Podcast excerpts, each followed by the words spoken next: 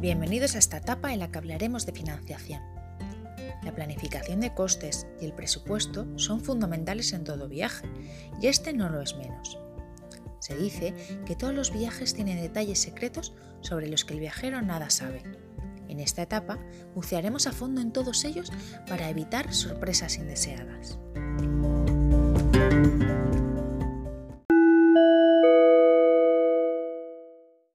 Aquí en España funciona muy bien las sociedades de garantía recíprocas, que son entidades privadas eh, al principio auspiciadas por el gobierno de turno para crear empresas que te dan, unos, te dan unas condiciones eh, de financiación eh, muy buenas. y además ellos son los avalistas y puedes ir a cualquier banco a conseguirlas. Si le hablas de eso, lo haga o no lo haga, vuelvo a repetir, pensará, joder, este tío me está hablando de cosas que no me ha hablado nadie eso es lo que tenemos que conseguir, diferenciarte de los demás, estar en el top of mind del inversor.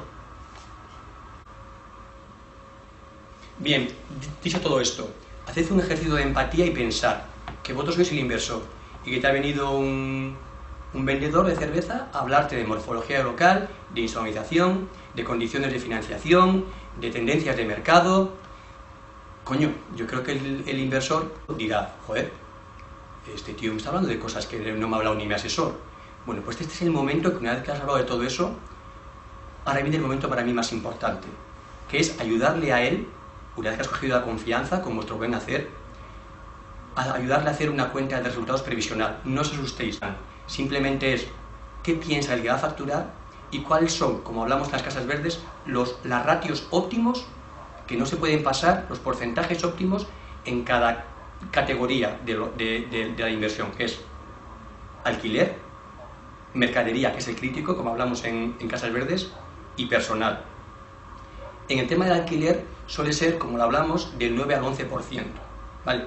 Otra cosa es que una facturación bestial eh, provoque, porque estás en una zona premium, que tengas una ratio mayor. No importa desde el conocimiento, pero de un 9 a un 11 a un 12, ahí tiene que ir la ratio de alquiler sobre previsión de facturación. Al año siguiente, cuando ya tenga una facturación de facto, pues, pues luego ya analizaréis si es, buena, es bueno el alquiler o no. Bien, el de personal. Generalmente, como hablamos en Casas Verdes también, depende de la morfología local y del concepto de negocio, la ratio sube o baja, pero tiene que ir de un 30 a un 32% de su previsión de facturación. Y la mercadería, que es la crítica. También es verdad que depende del concepto de negocio, si das muchos menús, la ratio sube, si es un pub, baja el de personal y el de mercadería es estable, el de una cervecería también es estable, pero debe rondar del 31 al 33%. Si sumas un 33% más un 31% de personal, 64, más un 11% de, de, de, alquiler es un 75%.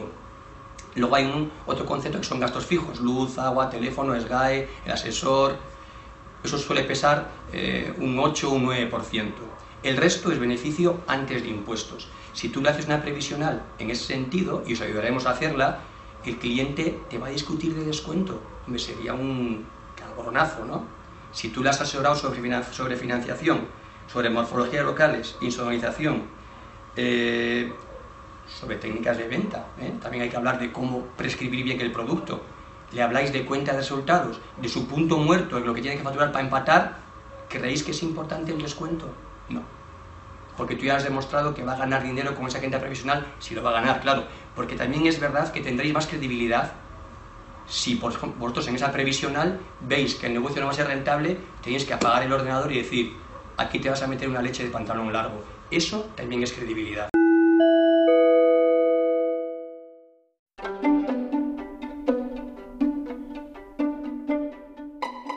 Esta información es de gran valor y compartirla con tu cliente provocará una gran impresión sobre tu aportación para su negocio.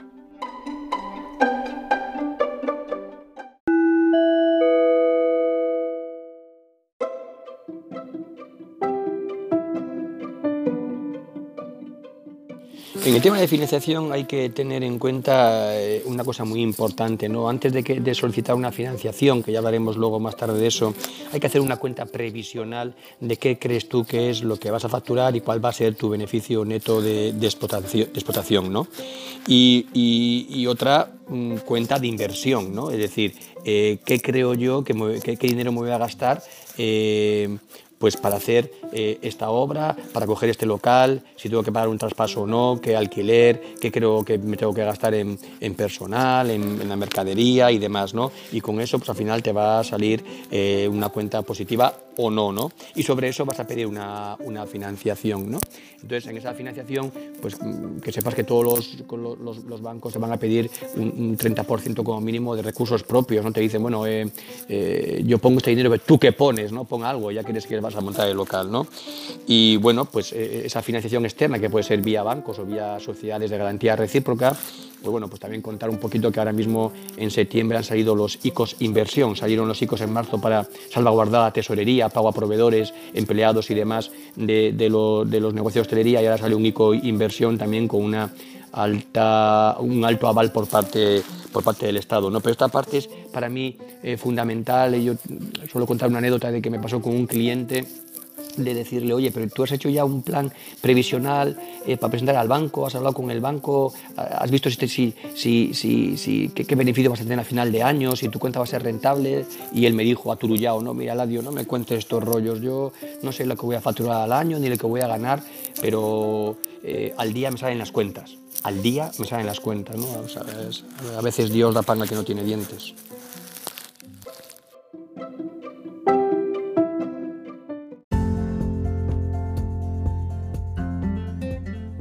viajero piensa, no he estado en todas partes, pero sin duda están en mi lista.